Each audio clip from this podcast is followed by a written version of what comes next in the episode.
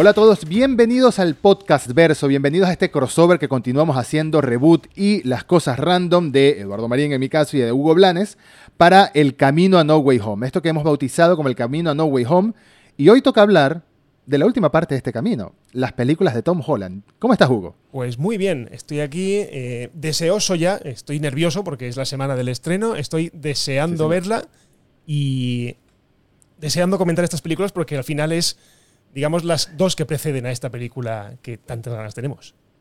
Totalmente, totalmente. Y ha sido un camino bonito al momento de grabar este episodio, al momento de grabarlo. No hemos visto todavía eh, No Way Home, así que esto sigue siendo un análisis previo sin spoilers, que quizás tiremos alguna predicción, spoiler de No Way Home. Pero spoilers de Homecoming y de Far From Home sí van a ver indudablemente. Y es que esas son las películas. yo estaba pensando antes de que empezáramos a grabar, Hugo, ¿por dónde empezamos a hablar? ¿Si por No Way Home o por su aparición en Civil War, que fue la presentación oficial de Tom Holland como Spider-Man? Podríamos hacer una breve mención. Te pregunto, ¿qué te pareció esa, esa presentación? Esa nueva tía May, la presentación, la ausencia desde el principio del tío Ben, la ausencia de la explicación directa en pantalla de cómo coge los poderes, cómo obtiene los poderes de Spider-Man, ¿no? ¿Qué te pareció? Pues a mí la, presentación del personaje en Civil War, te lo dije creo una vez, cuando salió en el tráiler, yo te juro que no me lo creía. O sea, yo llegué a pensar que no lo veríamos nunca porque Sony eh, era muy reticente a mezclar sus caminos o a cruzar los rayos con, con, Marvel o con Marvel Studios. Y cuando se confirmó eso, aquel tráiler en el que le quitaba el escudo a la Capitán América y decía hola chicos, creo que era así, o algo como hola chicos y se posaba encima de una furgoneta, aquello fue glorioso. Luego la película, la película fue el Spider-Man que yo esperaba.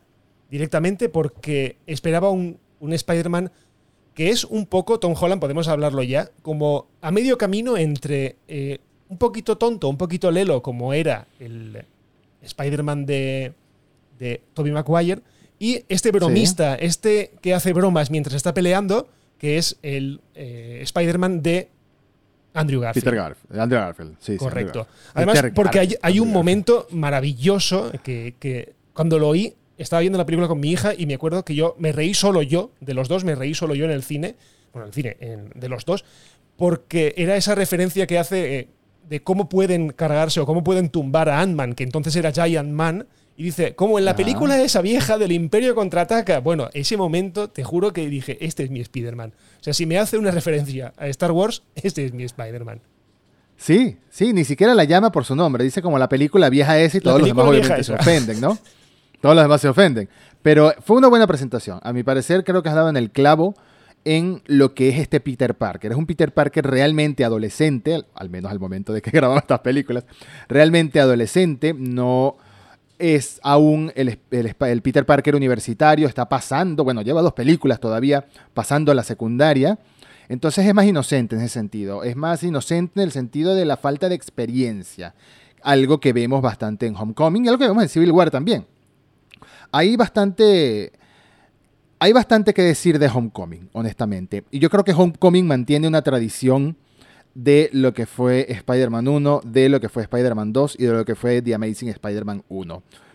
Un gran villano que se roba gran parte del show en la película, ¿no? Sí. Porque yo creo que de lo mejor de esta película, eh, hay muchos detalles buenos, pero de lo mejor de esta película es Michael Keaton como Volture.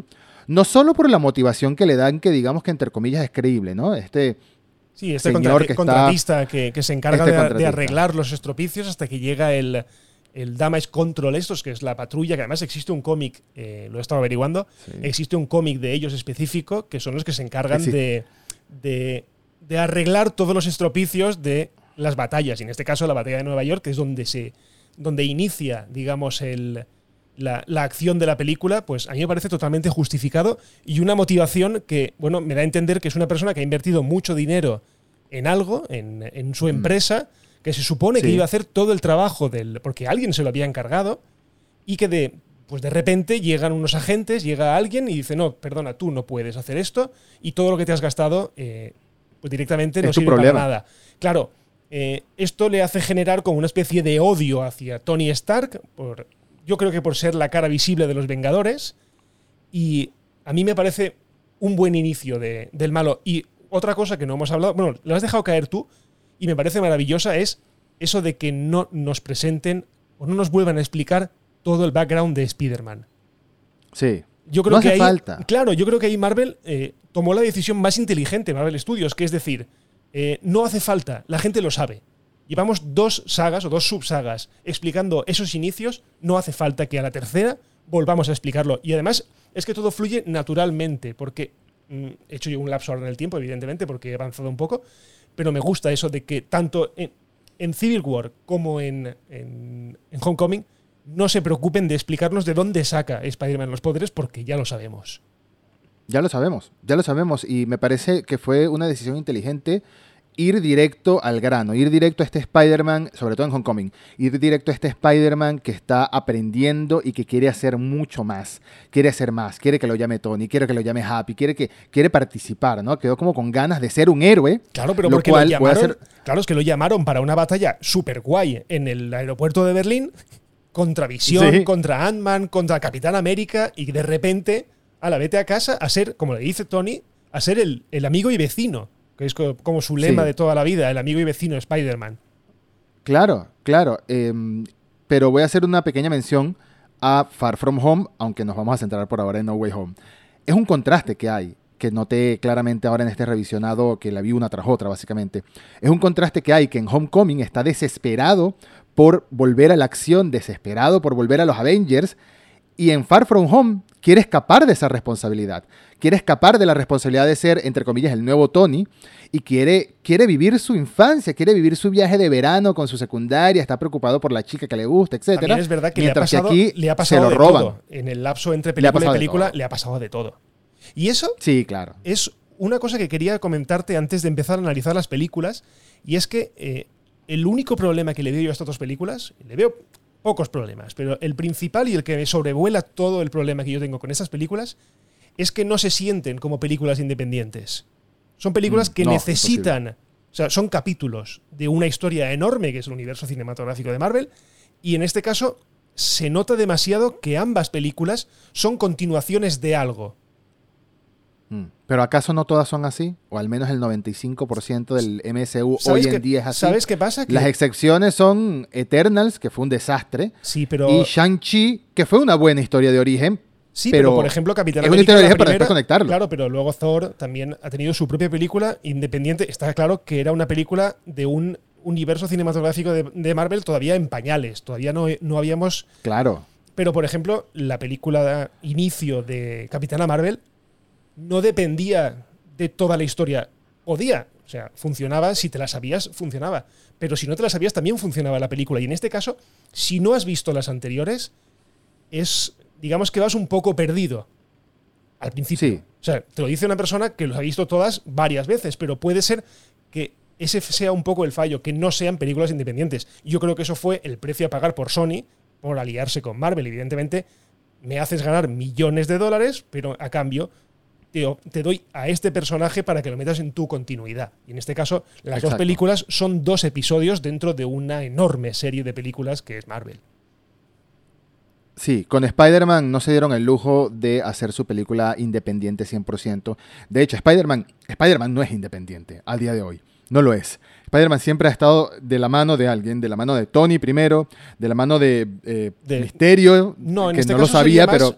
¿Misterio de Nick Fury. o de Nick Fury? Sí. Sí, pero Nick Fury era como el, papá regañón, mientras que Misterio era el tío amigable que lo llevaba de la mano, ¿no? Sí. Entonces, mientras estaba enmascarado, por supuesto. Y ahora vemos en los trailers, de nuevo, no hemos visto la película, y ahora vemos que No Way Home está como de la mano del Doctor Strange. Entonces, eso es algo que le, he pedido yo al personaje ya desde la segunda.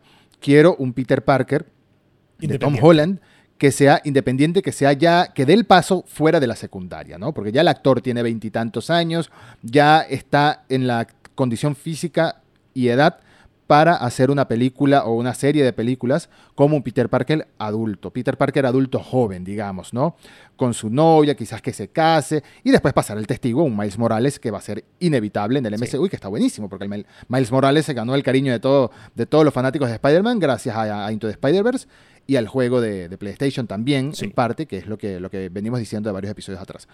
Pero Homecoming, Homecoming funciona muy bien. Homecoming funciona muy bien porque es una historia de adolescentes de secundaria una, un poco de comedia em, de tipo el chico enamorado de la chica que siente que está fuera de su liga, como dicen, ¿no? Que está fuera de su, de su realidad, de su alcance.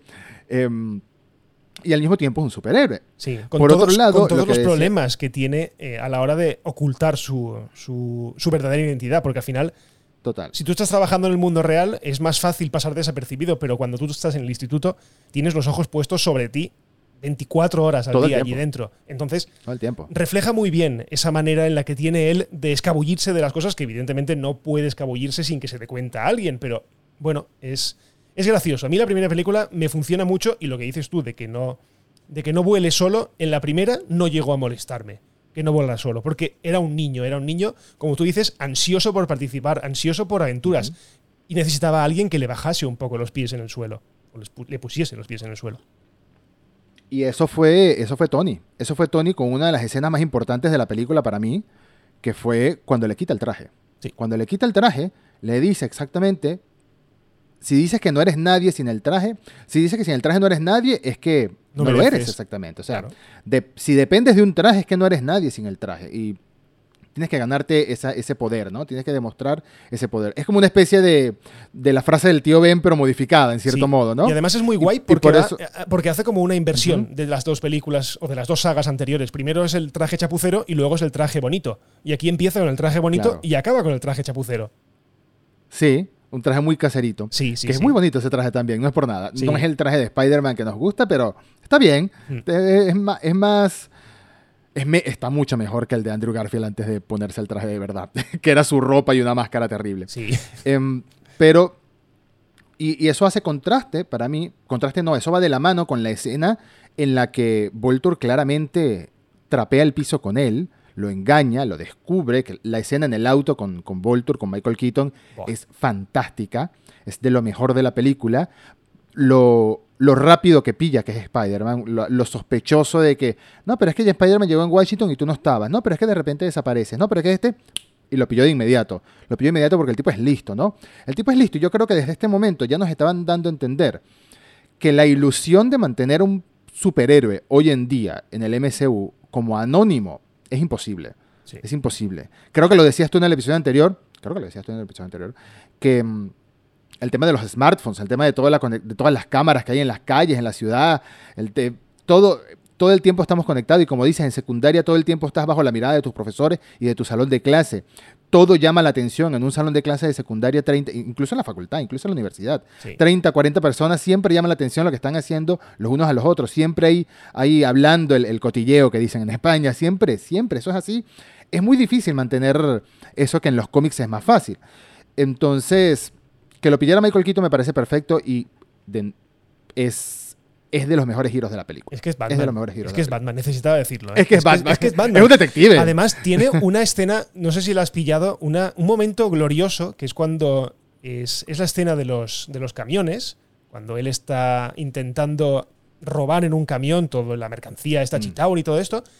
Y hay un momento en el que él se eleva con el traje de, de buitre, se eleva y se pone delante de la luna. Es maravilloso, porque eso es él con el bat, con el, el reflector, el reflector. no, no, no, con el batavión ese, la, escena de la película de, de, Tim Burton, de, Batman. Ah, claro. Cuando sube con el avión, se pone delante de la luna y saca el logo de Batman. Ahí. Yo creo que fue un guiño, pero es, es, es chulísimo. Y una cosa te quería preguntar. ¿Qué opinas de los demás personajes? Hemos hablado de Holland, hemos hablado de, de Michael Keaton. Pero cuando dejamos a, a, esa dupla, empiezo a tener mis problemas. ¿Qué opinas tú, por ejemplo, de la tía May? La tía May me pareció un cambio muy radical. Mucho. Muy radical. Es muy joven. Muy radical. No me, no me disgusta, pero es muy joven. No, a nadie le puede disgustar Marisa Tomei, pero es muy joven. es muy joven y fue un cambio radical que ha llegado a convencerme en el sentido de que me, me enamoró la dinámica de ella con Happy. Sí. Me gustó. Me gustó que al principio había como un picarón Tony Stark ahí intentando algo y ella no le, no le, no le puso interés. Pero la dinámica con Happy me gusta mucho porque es que me encanta John Favreau. me encanta John Favreau en todo lo que hace. es, es, que Happy es abrazable en todas las escenas que sale, directamente. es que te dan ganas de abrazarlo siempre. Exactamente. Y, el hecho de que se la dé de gruñón cuando no lo es realmente, es que me encanta. Happy me encanta, Favreau me encantó en Friends, todo lo que he visto de, de Favreau, tanto dirigido como actuando me ha gustado mucho. Entonces tengo, tengo ese, esa, ese, prejuicio ya, ese amor por él ya. Y la, y la, dinámica que le dieron con la tía May, sobre todo en, en, no Way, en Far From Home, me convenció. le hace, le hace el favor a la tía May. O sea, en este caso, yo creo que Marisa Tomei, su personaje lo potencia John Favreau directamente. Sí, 100%. Porque cuando salió en Civil War, yo creo que todos levantamos la ceja un poco de decir, qué chica más joven. ¿Sabes? No que Tony Stark le echara los trastos y todo esto, me parecía un poco fuera de lugar. Pero en este caso, yo creo que lo que consigue John Favreau es elevar a Marisa Tomei y hacer que nos la creamos totalmente, que nos creamos que esta chica. También es verdad que es el Peter Parker más joven que hemos conocido. Tiene creo que 17 años en la primera película, o hace creer que tiene 17 años. Entonces. Técnicamente, me, puedo creer que fuera la hermana o, la, cuñada de su padre muy joven, ¿sabes? Puedo comprarlo, puedo comprar la versión esta. Sí. Hay que darle un giro y hay que, lamentablemente, lamentablemente no, para bien o para mal, las películas han demostrado que no pueden ser 100% fieles a los cómics porque no da. No. da el tiempo, no da el espacio, no da el universo. Y a veces, no, da la estética, a veces no da la estética. Lo que algo funciona en las páginas puede no funcionar. Tú imagínate, por ejemplo, a Logan, a Lobezno, con el traje amarillo, el de inicio. Mm. O que hubiesen contratado a un tío como, por ejemplo, Joe Pesci, que es el que. No, perdón, Bob, Bob Hoskins, que iba a ser eh, Lobezno al principio en, X-Men, antes de Hugh Jackman. Por favor. Sí. no. Terrible. No, terrible. Terrible. En, cambio, yo creo que esas licencias son necesarias y, en este caso ha acabado gustándome. No puedo decir lo mismo de los otros dos personajes o tres personajes que me, acaba, que me quedan. Bueno, el. ¿Cómo se llama el gordito? ¿Acuerdo? Ned. Ned. Bien. A mí Ned me gusta, es su, es su sidekick, es su, su compañero. Me gusta, además me gusta que se, que se, que se entere bien rápido de que es. De que, además es una escena graciosísima. De esa, manera fue graciosa. Claro, con él con la estrella de la muerte de Lego en la mano y se le cae. Es, es maravilloso. Y a partir de ahí empiezan mis problemas. No soporto a Flash Thompson.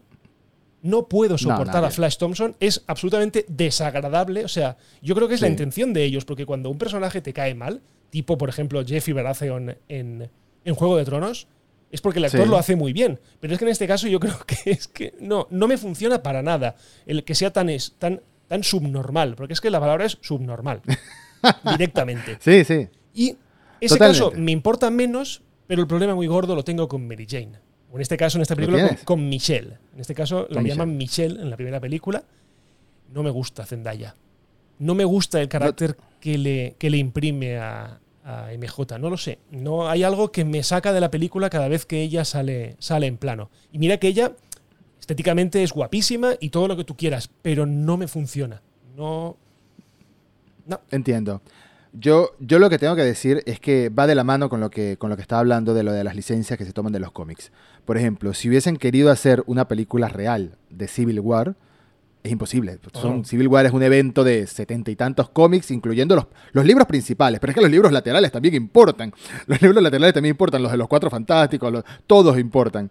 Entonces es imposible. Lo de Thor Ragnarok, incontables fans de Marvel puristas o que eh, se han quejado de que Ragnarok es muy ridícula, ridícula como que ridiculiza a los personajes, de que el Thor gordo, que todo esto. Y a mí Ragnarok me encanta, que ya lo hemos dicho en varias veces. Yo creo que no tienen que ser fieles las adaptaciones a los cómics al 100%. Más bien, si te gustan los cómics, deberíamos estar agradecidos de que hagan algo distinto para tener una doble dosis de placer, ¿no? Tenemos los cómics con su historia que nos gustan y tenemos la película que nos gustan. Mary Jane sí fue un cambio muy radical. Ahí estoy de acuerdo. yo, creo que... yo, estoy de acuerdo. El problema es que me cae mal. Ahora sigue. El problema es que te cae mal. Pero, pero por eso digo, Mary Jane fue un cambio muy radical pero a mí Mary Jane me convenció en Far From Home. En Homecoming no, porque notaba como muy extrema su actitud de eh, odio al mundo, de soy cínica y tal. En Far From Home ya es como que, no sé si fue un cambio directo que le hicieron al personaje. Sí, rebaja, rebaja un poco el pistón, baja un poco el pistón. O fue la evolución del personaje como tal, de decir, bueno, me voy a abrir un poquito más, voy a ser menos cerrada, y ese, ese orgullo entre soy, soy oscura, pero al mismo tiempo no lo es, me pareció muy lindo el personaje me parece muy linda la relación que tienen. No es Mary Jane de los cómics, en nada. Ni siquiera en el nombre, como nos damos cuenta. Se llama Michelle. Pero funciona. Para mí funciona y, como siempre has dicho, y ya es la tercera pareja en la que sucede, el hecho de que sean pareja en la vida real da cierta química que, hace que funcione más, ¿no? Sobre todo en Far From Home. Entonces, entiendo las críticas con Mary Jane. Eh, el, cambio, el cambio de aspecto físico me da igual. El cambio de personalidad lo noto muy radical, ¿no? Muy radical, porque por más que sea Mary Jane eh, tenía problemas en casa, sí. yo, con, el, físico, yo con el físico no me he metido en absoluto, quiero decir. El físico me parece bien, o sea, es, un personaje. El problema es su actitud en la primera, sobre todo en la primera. No, me queda claro, me queda claro, lo estaba remarcando que el tema es la personalidad, es muy diferente a la Mary Jane que hemos conocido siempre, que es esta Mary Jane eh, ilusionada con la vida, optimista, incluso tras pasar por todas las cosas que pasó, que, bueno, en su casa digamos que no vivía muy bien, ¿no? Mm. Em, entonces, no lo sé, también es una cosa muy moderna, muy, muy del 2015 para acá. Los, jóvenes a veces son, los jóvenes, imagínate tú, los jóvenes de 18 para más jóvenes, digamos, pueden ser muy intensos con algunas cosas, se pueden obsesionar con algunos temas. Entonces, creo que moderniza en cierto aspecto a un personaje que se llama MJ. No es Mary Jane, porque la misma película nos los dice Michelle, Michelle, Michelle. Al final, mis amigos me dicen MJ. Ok, es MJ para el, para cumple el papel de MJ como la pareja, la futura pareja de Peter Parker, pero no es Mary Jane Watson, ¿no? Ni, siquiera es su apellido. no, creo que no, creo que no lo sabemos. O lo dicen en algún momento en el maratón, ese, en el decatlón ese que hacen de, de, las palabras. Sí, eso que hacen en, Washington. No lo sé, no, me he fijado, si quieres que te diga la verdad. Pero bueno, creo que Homecoming es una película redondita, incluso con la presencia abusiva de Tony en algún momento. Eh, el hecho de que a Peter se le vaya de las manos por completo la acción, se le vaya de las manos el problema de Vulture, de todo lo que se está metiendo el hecho de que Tony le diga en su cara, es que tú crees que yo no lo sé, tú crees que no estamos trabajando para agarrar tanto a los compradores como a los vendedores, o sea, estás interrumpiendo una investigación en proceso, por favor. Ah, pero es que no me lo has dicho, pero es que no tengo por qué decírtelo, o sea, sigue rescatando a los gatos, sigue haciendo cosas como, qué sé yo, como, el, como el, chico que no lo deja entrar a su auto, pero ese fue Andrew Garfield, ese no fue, no fue Tom Holland. Estoy confundido porque las he visto mucho, las he visto todas muy cerca. Ahora, las batallas con Vulture me encantan, sobre todo cuando le cae el edificio encima sí. a Peter. Cuando le cae el edificio encima y Peter grita, casi llora, pide ayuda. Es un niño, te está diciendo la película. Claro. Es que Peter es un niño. Se le salió de control esto. Claro, ahí tiene el momento de superación, de lo del traje y tal, pero es un niño, es un niño y ese momento sirvió para eso. Antes, de, antes de, continuar, antes de que no sé si pasamos a la siguiente película o tienes algo más que añadir de Homecoming, lo que quiero destacar, si tú destacaste el momento de Voltor sobre la luna, yo destaco el momento visual de Voltor agarrando a Peter, a Spider-Man por primera vez, sin que tuviera idea cuando iba corriendo sobre los tejados persiguiendo a la van, donde iban las armas. Sí. Que te llega de sorpresa y te lleva como, como, un, como un halcón, no como un buitre, como un halcón. Impresionante. El diseño. Todo lo que es el, diseño es, es bestial, además muy bien resuelto, porque dices, ¿cómo puedes hacer una, algo que vuele con alas? Nada, le pones dos hélices en cada ala y es perfectamente creíble, además con esa chupa que lleva con el, con el, pelito aquí en el, en el cuello, que además recuerda mucho al personaje original de los cómics, que era, sinceramente, era un poco ridículo. O sea, ¿ves? Lo era. Eso es un claro ejemplo, lo hablamos el otro día además, un claro ejemplo de un personaje que tal cual en los cómics no funciona en pantalla porque es ridículo. Es como Rhino, es como por ejemplo si cogiésemos directamente al escorpión. Muy ridículo. En cambio, hacerlo más mecánico, hacerlo... Lo que no funciona con Rhino en The Amazing Spider-Man funciona aquí perfectamente con el, con, el, con el buitre porque es que además da miedo. O sea, es una presencia tan, tan totalmente fuera de control cuando está luchando que a mí me parece maravilloso. O sea, es maravilloso. Para mí es el mejor, villano de los dos. De los dos de las dos películas es el mejor villano. Indudablemente, indudablemente, que ya vamos a pasar a Far From Home, tengo muchas cosas que decir de ese villano. Em, lo que más, y, si, no crees, si no crees y dices nada, si quieres justificar que, bueno, alas con hélices no, no son reales, que pueden volar, mira, es tecnología extraterrestre. Claro. Están aprovechando tecnología extraterrestre. Listo. Suficiente justificación. No hay lógica, no necesitas lógica para eso. Entonces, Homecoming es una película que me gusta. No diría que es de las mejores del MCU, porque es que hay muchos candidatos muy buenos y son 24 películas, como por ubicarle un top 3. Está por, la media, está por la media tirando para arriba. Como película de orígenes, es de las como película de orígenes es de las buenas, es de las que hemos acabado satisfechos yo creo que está, está por arriba. No, no está súper arriba, pero digamos que está a mitad para arriba. podría estar en un top 10. Podría. podría, 24. podría. porque es Spider-Man. Yo creo que, es, porque es Spider-Man directamente. En cambio, Pero Far From Home no, está en top 10. No. Y además, ¿sabes qué pasa? Yo la defino, y viéndola además estos días, eh, lo he recordado, porque hice el ejercicio de ver el tráiler primero. ¿Vale? Porque puedo definirla como el engaño. Como el hacernos la ilusión de algo y luego pegarnos una hostia en plan, os hemos tomado el pelo a todos. ¿Por qué? Porque en el tráiler ya se nos habla de multiverso, ya se nos habla de Tierra 616, que es la ah, Tierra o el universo en el que transcurre todo lo que pasa, digamos, en los cómics de, de Marvel es la, como el campo base, o el universo base. Entonces, nuestro universo, entre Correcto, nuestro universo. Claro, nos dan el caramelito, nos cuentan que Misterio. Claro, yo creo que ahí se nos olvidó a todos quién era Misterio, porque si estábamos cansados de ver los dibujos o de leer cómics, sabemos que Misterio es el rey del engaño. Con lo cual, claro. es una, eh, digamos, fue una campaña magistral de, engañarnos a todos. Pero yo creo que ese engaño fue demasiado, demasiado fuerte, sobre todo por las ganas que tenemos todos de que el multiverso entre por fin en el, universo cinematográfico de Marvel.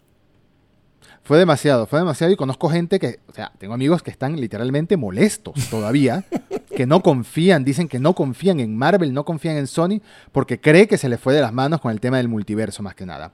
Que me quieras decir que Quentin Beck, que Misterio era un héroe y al final termina siendo un villano, ok, eso está bien. El tráiler ponlo como un héroe, ponlo trabajando codo a codo con Spider-Man, no importa, pero el engaño del multiverso para los fanáticos de los cómics fue too much. Fue como que, mira, te pasaste te pasaste. Sí, porque además, además, si no es verdad, si, si no menciones todos esos tecnicismos que sabes que se nos van a abrir los ojos, o sea, no menciones la Tierra 616.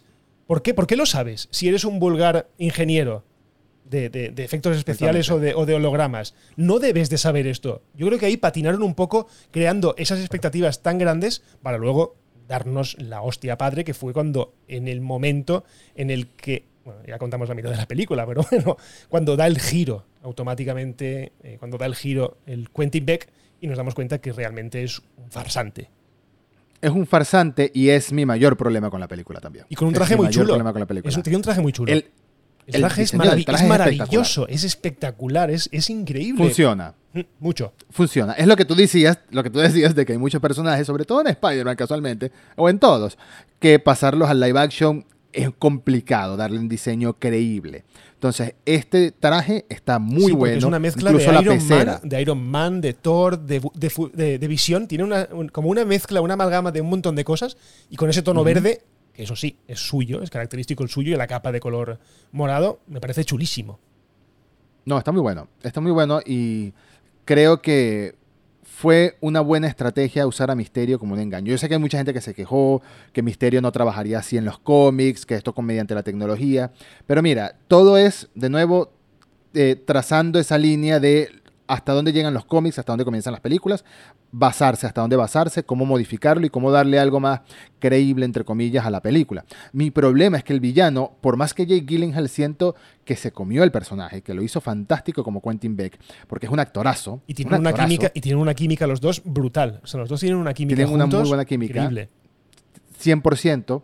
Lo que no me creo es el origen del villano. No me lo creo. No, no, lo, no justifica algo a tal escala, ¿me entiendes? Ese odio visceral y, la ambición.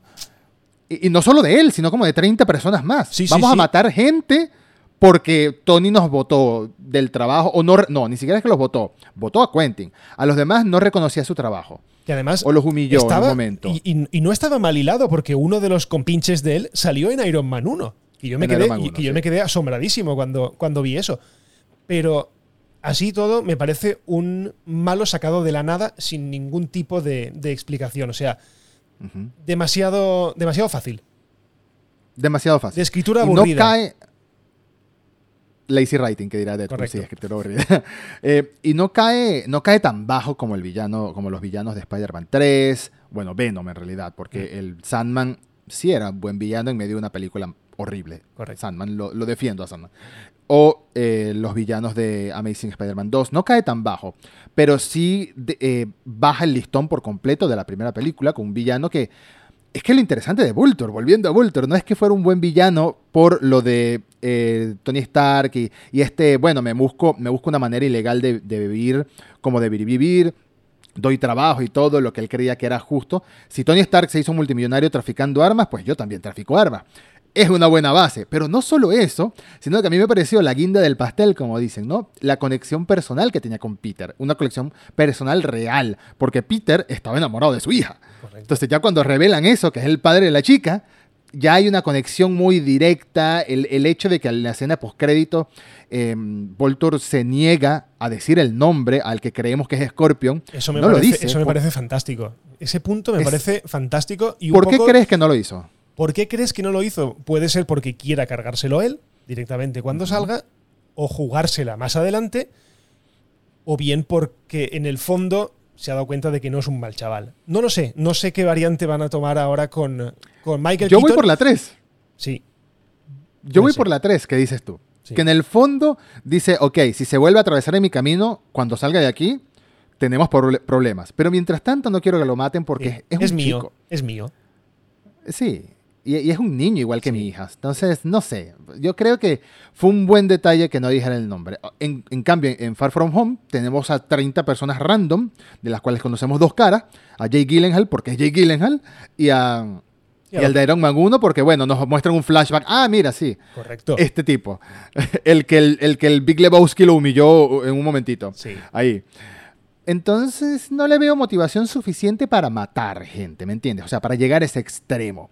Para engañar a Nick Fury, para creerse un Avenger, para buscar una voz, porque querían una voz. ¿Para qué?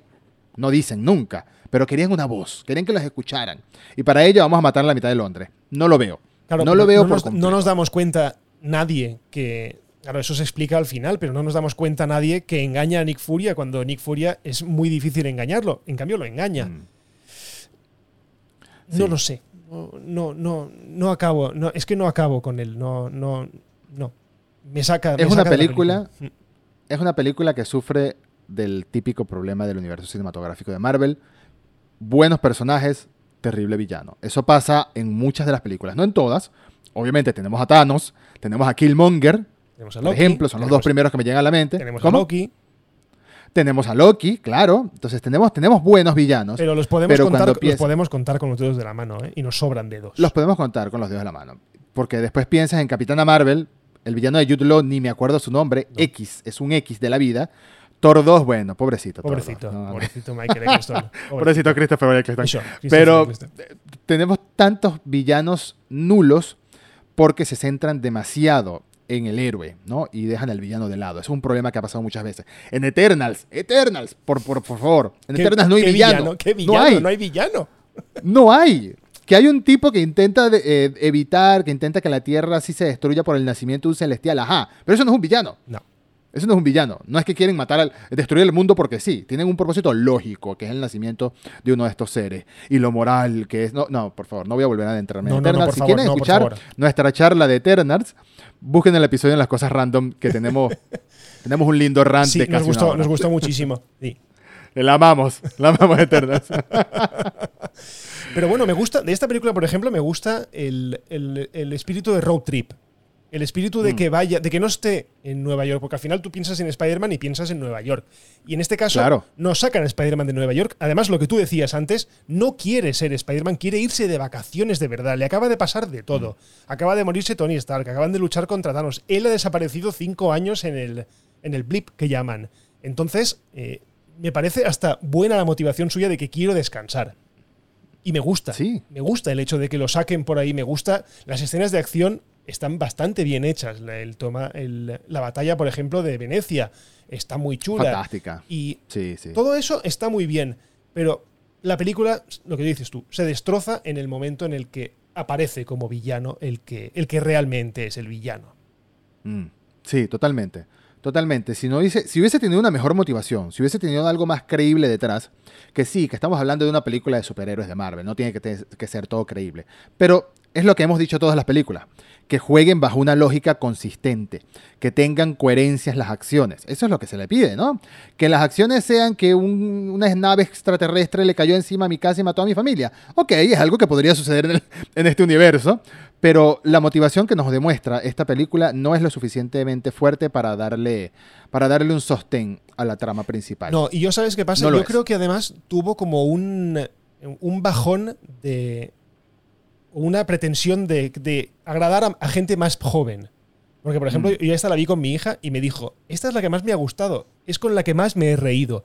Y es cierto, es la que tiene más chascarrillos, más bromas, tiene más dinámica de, de, adolescentes. En este caso, yo creo que eso está bien traído, pero en el fondo no funciona. Y lo vemos a lo de siempre, no funciona, no funciona, no, paramos de darle vueltas a lo mismo y es que la película en sí no funciona. Y eso que, por más que no funcione, a mí la escena final, la escena del puente de Londres, es una escena que me gusta bastante. Me gusta bastante por todo el tema de los, de los drones, de, ver a un Spider-Man acróbata. Me gusta mucho, mm. pero es un malo muy random. Es un malo muy random. Es un malo muy random. Es muy random también que Peter Parker le entregue el control a un satélite con armas y con toda la inteligencia de, de Stark Industries a una persona que acaba de conocer. Claro, pero es No, es que tú puedes ser el siguiente Tony Stark hay muchos héroes por ahí que pueden ser el siguiente Tony Stark. Busca a la Capitana Marvel, busca a Bruce Banner. Ahí lo puedo entender. Su desesperación de decir, es que no puedo ser, no soy, no, no, doy la talla. ¿No ves que no doy la talla? Tú sí que la das. Yo puedo entender. Pero busca a Bruce Banner. Ya. Busca a Bruce Banner. ya conoces que hay un Bruce Banner. Sí. sí. Dáselo a Strange. No se lo vas a dar a una persona que acabas de conocer. Y que, ay, bueno, te llevó del, te, te habló contigo en la terraza y voló un ratito contigo y ya, me convenció. es lo mejor que hay en el mundo podríamos decir que es inocencia de la juventud, pero aún así me parece flojo.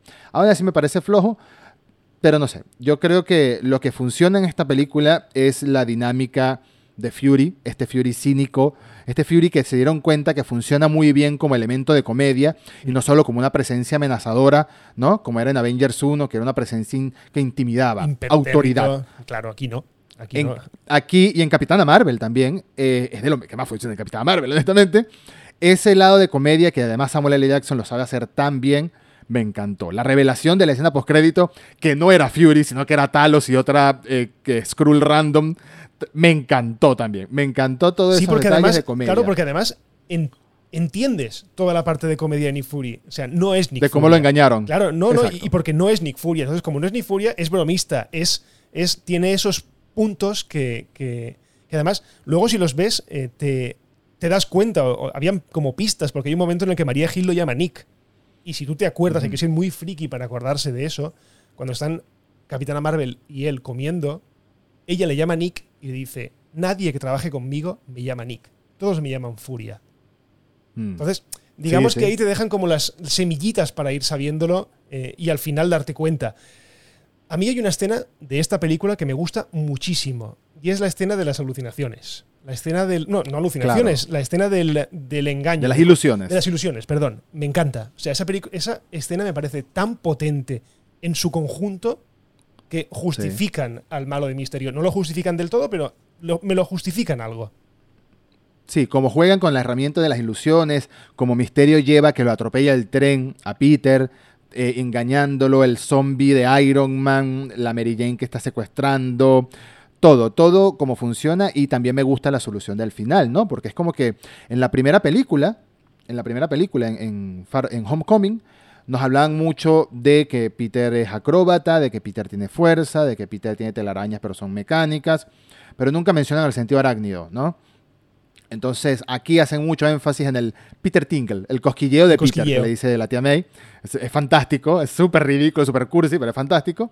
Y el hecho de que él como que dijera, ok, voy a aprovechar este poder que no le he sacado el fruto como tal, en este momento, y esquivar a todos los drones y todo, mira, fue, fue genial. Que muriera Quentin Beck me pareció necesario, aunque al mismo tiempo me pregunto, ¿realmente habrá muerto Quentin Beck? Yo creo que no. ¿No será una de las sorpresas? Yo creo que no. ¿No será una de las sorpresas? ¿No será Mephisto? ¿No será Mephisto Quentin Beck? todo puede pasar. todo puede pasar en No Way Home. Estoy desesperado por verla. Faltan pocos días para poder ver esta película, afortunadamente, y salir de todas estas dudas. ¿Y sabes qué, pasa, con ¿Y sabes qué pasa con Quentin Beck? Que además nos da pie a esa fantástica escena post-créditos que te juro que a mí me voló la cabeza. O sea, directamente. No hablo de la escena post-créditos en la que Nick Fury se convierte en Talos y, habla con. la mid, la mid credit. Correcto. La de la revelación. La de que vemos a un Jonah, Jonah, un Jonah, Jonah Jameson en la tele totalmente desatado diciendo que tengo un vídeo en el que se descubre quién es Spider. Es maravilloso. Es maravilloso porque además dije, no puede ser. O sea, es que tenemos aquí a Jameson, al Jameson de las películas de Tommy Maguire. Y yo creo que ahí sí que ahí abrieron el melón del multiverso. Ahí, en ese momento. Yo no sé si esa era la intención, podría ser, porque estas películas se planean con muchos años de antelación. Yo no sé si era la intención, pero sin duda que fue un gran guiño a los fanáticos. Sin duda que fue un momento de, mira lo que te traemos de regreso. Sabemos que J.K. Simmons es el actor perfecto para darle vida a JJ Jameson. De hecho, ya no salió, ya, no salió en, The Amazing Spider-Man, no encontraron a nadie y decidieron no sacar, no. sacar al personaje. Lo dejaron de lado, lo dejaron de lado por completo. Eh, entonces, nada, estoy de verdad muy entusiasmado de ver la película y de ver cómo conectan todo esto, de ver que si este JJ Jameson en algún momento reconoce que existe otro JJ Jameson también, hacen algún flashback, hacen algo, no lo sé. ¿Y sabes qué pasa? por ejemplo, abrieron abrieron redes sociales oficiales de, Daily Bugle. Sí, tienen un, TikTok, creo que, hace como Tienen un TikTok, no sé si un Instagram también. Y la chica, la, rubia que hace de novia de Ned mientras están en Europa, eh, ella está parte del, es parte de las reporteras de este Daily Bugle, que es un guiño al personaje de Elizabeth Banks, que trabaja para J. Jameson, para JJ Jameson. yo creo que es el mismo personaje, ¿no? El mismo nombre. No sé si lo que estoy diciendo es una locura, sé que lo leí y estoy muy entusiasmado con esa idea. Estoy entusiasmado con todos los cruces que hayan entre las películas. ¿Tú crees, tú crees que aunque reconocemos que todas las películas de Holland son partes de este mega universo del MCU, que necesitas haber visto otras películas para entenderla, necesitas haber visto en concreto Civil War, Infinity War y Endgame, al menos. Claro, pero porque son el puente entre, entre Homecoming y Far, y Far From Home, sí que son necesarias esas. Ahora no es necesario haber visto, yo creo que nada más entre... Nada más, pero por eso te pregunto, ¿crees que sea necesario haber visto las películas clásicas de Spider-Man que nosotros vimos y que analizamos en este podcast? No lo sé. Eh, depende depende de la barra, de, la, de la franja de edad. Si te vas a una franja de edad de, por ejemplo, mi hija, que tiene 11 años, yo creo que le va, va a decirme quiénes son esos. Estoy segurísimo de que va a decirme quiénes son esos dos.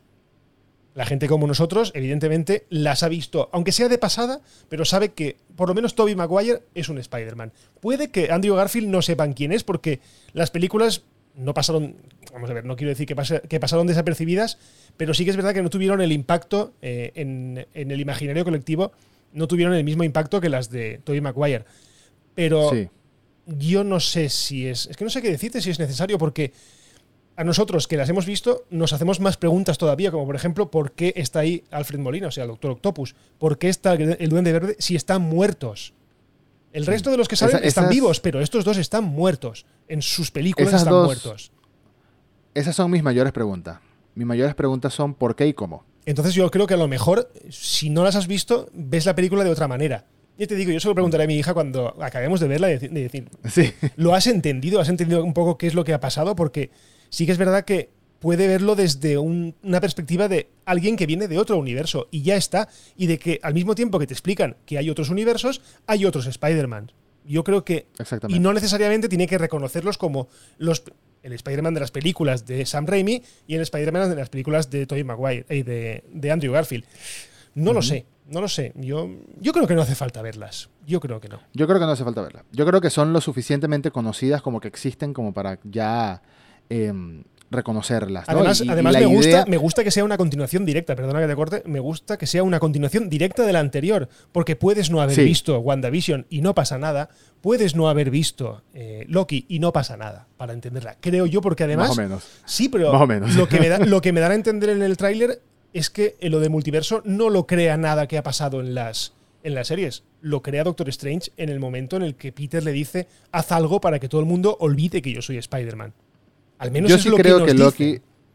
Yo sí creo que Loki va a ser necesaria, o sea, va, a haber una conexión con los eventos de Loki, con el final de Loki. Que Loki abrió las puertas a muchas cosas. Y creo que va a ser la primera, la primera serie de verdad muy relevante para el MCU. Porque las otras son historias muy secundarias, historias de origen. Por ejemplo, ¿De qué, qué, Ya nos estamos yendo de la tangente, pero ya se Sí, porque te voy a preguntar una cosa que ahora encima es más, más, más tangente todavía. ¿Qué, ¿Qué, queda de WandaVision? WandaVision fue una buena serie, pero que se pudo ver resumido en una escena postcrédito en la que ella consigue el libro. Ya. se acabó. Eso es lo que va a conectar con otras cosas en el MCU. Pero que ella tenga este libro y abra los Yo creo que más con la película de Doctor Strange. Con la segunda. Sí, sí, yo, digo, yo, digo, con el futuro, con el futuro del MCU. Mm. Lo que queda, lo puntual que sale de ahí, es que ella obtuvo este libro y liberó sus poderes. Correcto. Ya. Todo lo demás que pasó en WandaVision es un spin-off, básicamente. Sí, es relleno. ¿Qué queda de Falcon de Winter Soldier? Nada. Que Falcon ahora es el Capitán América. ya. Nada. También se pudo haber mostrado una escena post-crédito de otra cosa. Correcto. ¿No? ¿Y qué queda de Hawkeye? Bueno, no sabemos qué queda de Hawkeye. Me está, se supone que... me está encantando, ¿eh? A mí también. a mí también. Yo sé que no es una serie, no es, no es una serie como lo que muchas esperan ver de Marvel. Y yo creo que por eso funciona. Por eso, por las bajas pretensiones, porque no apunta tan alto como el resto de series que hemos ido viendo a lo largo de este año. Yo creo que es de verdad por eso por lo que funciona, porque es una serie pequeña. Sí. Ahora, de Loki, que queda de Loki, que se abrió las puertas a, las líneas temporales. Entonces, yo sí creo que eso va a ser relevante de alguna manera. Lo van a explicar aquí de pasada, al menos. Y eso es lo que esperamos ver el año que viene, con todas estas historias de origen que van a ver de personajes nuevos, de Miss Marvel, eh, de, She-Hulk, etcétera, que son personajes que más adelante vamos a ver en películas, ¿no? Va a ser una buena manera de presentarlos. Pero sí, ¿qué me ibas a preguntar? Vale, atención. A ver, una pregunta que tiene que ver con una película que es una mierda, que es Venom 2, ¿vale? Os lo digo ya. Si no la habéis visto, podéis adelantar la película directamente a la escena post-créditos porque es lo único bueno de la película. Vale, yo te pregunto, ¿tú la has visto? Sí, claro. Has visto la escena post-créditos y has visto que hay un momento en el que pasa algo y lo que es una habitación cochambrosa se convierte en una habitación de hotel del Caribe o de donde sea. Esa, Esas extrañas luces. ¿Tú crees que eso es el momento en el que Doctor Strange hace la lía en, el, en la película? 100%. ¿Verdad? Y yo, creo, y yo creo que todas estas cosas coinciden. Yo creo que en, su momento hubo videos que comparaban cuando Wanda hizo una cosa, cuando otro hizo otra cosa, cuando me suena más los colores, me suenan más los colores de hechizo de Doctor Strange que los colores o los colores de el lío que arma Loki más que de Wanda. Creo yo, ¿eh? Pero, pero yo te estaba diciendo es que todo eso se supone que alguien hizo un montaje que coincidían. Todos esos cuando, a cuando se abre el multiverso y que el mismo Kang dice, uy, uy, está pasando algo, está pasando algo. Yo creo que tomando en cuenta que, Homecoming, que, perdón, que No Way Home arranca directamente después de, Homecoming, puede que coincidan los tiempos con WandaVision. Yo es que ya he perdido, que, yo ya he perdido el hilo de los tiempos, ¿eh? te lo digo de verdad. Yo ya he perdido el hilo de los tiempos también, también. Totalmente. Pero puede que coincidan. Puede ser, aquí estamos de nuevo en territorio bola de cristal, pero puede ser que coincida en el momento en el que Strange hace el hechizo con el momento en el que Wanda libera su Dark Phoenix, básicamente, con el libro este, con el momento en el que en el mundo este de Loki se rompe la línea de temporal. La sagrada Yo creo que todo va a coincidir. La sagrada línea Yo creo que todo esto va a coincidir de alguna manera. Pero tengo, tengo muchas preguntas. Tengo muchas preguntas que nos va a responder No Way Home y nos volveremos a encontrar para hablar de esta película. Pero ha sido un lindo recorrido de tres episodios explorando las tres sagas. Nos hemos saltado Into the Spider-Verse, lo sé. Lo único que voy a decir de Into the Spider-Verse es que cruzo los dedos que si aparecen otros Spider-Mans en No Way Home, de nuevo, no he visto la película. No lo creo. Si llegan a aparecer, ojalá Strange abra un portal y se vea una caricatura ahí en el fondo a Miles Morales. Ojalá, algo así. Algo así, un pequeño guiño, que ni hable, no importa, pero me va a dar una alegría. El cerdo, que, salga el cerdo, ya está. O que salga el cerdo, mejor aún, sí, sí, claro. Eso sería maravilloso. fantástico. Bueno, lo dicho, ha sido una auténtica chulada el revisitar toda esta saga maravillosa. Es el personaje favorito del universo y es que es así. O sea, no podemos escaparnos al hecho de que Spider-Man es el personaje número uno favorito de todos, por encima de Spider-Man, por encima de los intensitos que les gusta Batman y por encima de cualquiera. o sea, en este sentido, Spider-Man es nuestro superhéroe y de verdad ha sido un auténtico placer compartir estos, estas horas, porque nos hemos enrollado bastante en conjunto a estas casi tres horas de, de podcast y te emplazo a que nos escuchemos o que hablemos una vez vista la, esperemos, fantástica No Way Home. Spider-Man No Way Home. Esperemos. Esperemos. No me cabe en la cabeza que no me guste. Lo siento en el alma. Lo estoy diciendo ya a viva voz. O sea, ya me destapo. No me cabe en la cabeza que no me guste. No me cabe en la cabeza que no salga del cine saltando directamente. O, llorando o, o, lo que sea. Me da igual. Necesito fan service. Te lo dije el otro día. Necesito que Marvel me vuelva a enganchar. Y yo creo que Spider-Man es el único que a día de hoy puede volver a engancharme. 100%, 100% y por eso mismo es que han hablado de que este no es el final de Spider-Man en el MCU, va a seguir porque es que es un gancho muy fuerte. Yo también estoy muy ilusionado con la película, tengo muchas ganas de verla, tengo muchas ganas de salir feliz de ahí es imposible que salga pensando que pensando en lo que pensé cuando salí de Eternals. Quizás me gusten algunas cosas, quizás no me gusten otras, pero como salí de Eternals es imposible. Es imposible que suceda porque es Spider-Man. Y es un Spider-Man que ya conocemos y es un Spider-Man que ya le tenemos estima, por más que sea. El, el, Spider-Man de Tom Holland se ha ganado el estima del público. Y que tiene, Hay gente que no le gusta mucho. Y, tiene elementos de los otros Spider-Man que nos gustan tanto. Y ya está. Así de sencillo, así de sencillo. Es una, es una especie de, crossover también de cosas de Toby Maguire y cosas de Andrew Garfield. Y por eso funciona muy bien. Eh, Hugo, ha sido un placer. A todos los que nos escuchan, recuerden compartir los episodios si les gustó. Recuerden comentarnos qué les parecieron los episodios. Recuerden comentarnos qué les pareció No Way Home, pero todavía no. Ojo, esperen unos días, porque faltan unos días para verlas también. Sí, porque además lo decimos ya, no, si hacemos el episodio de comentar No Way Home, no vamos a hacerlo enseguida. Vamos a dejar un poco de tiempo para que la gente la vea, porque entendemos que la gente la va a ver mucho en Navidad. Estamos a las puertas de mm. Navidad y no sería justo publicar un episodio y decir, venga, va, pasa esto. No, porque además no, creo que tú y yo somos incapaces de hacer un episodio sin spoilers. No, de esa película es imposible. Yo creo que de esa, de, de ninguna, creo, ¿eh? No, de esa película es imposible. De otras, quizás se pueden comentar así como hacer una sección de 15 minutos o de 10 paseando sobre las ideas, pero no tiene mucho sentido. Lo mejor es, es una conversación con, con, la audiencia entre nosotros de todo lo que nos pareció esta película y, y otras películas. Así que nada, nos vemos pronto, Hugo. Y a todos, muchas gracias. Recuerden suscribirse al podcast de Hugo, Las Cosas Random, suscribirse a mi podcast, Reboot, y compartirlo, dejar calificaciones, todas esas cosas buenas que, que les toma unos segundos y nos motivan a seguir haciendo estas cositas. Bueno, un abrazo y hasta luego. Chao, chao.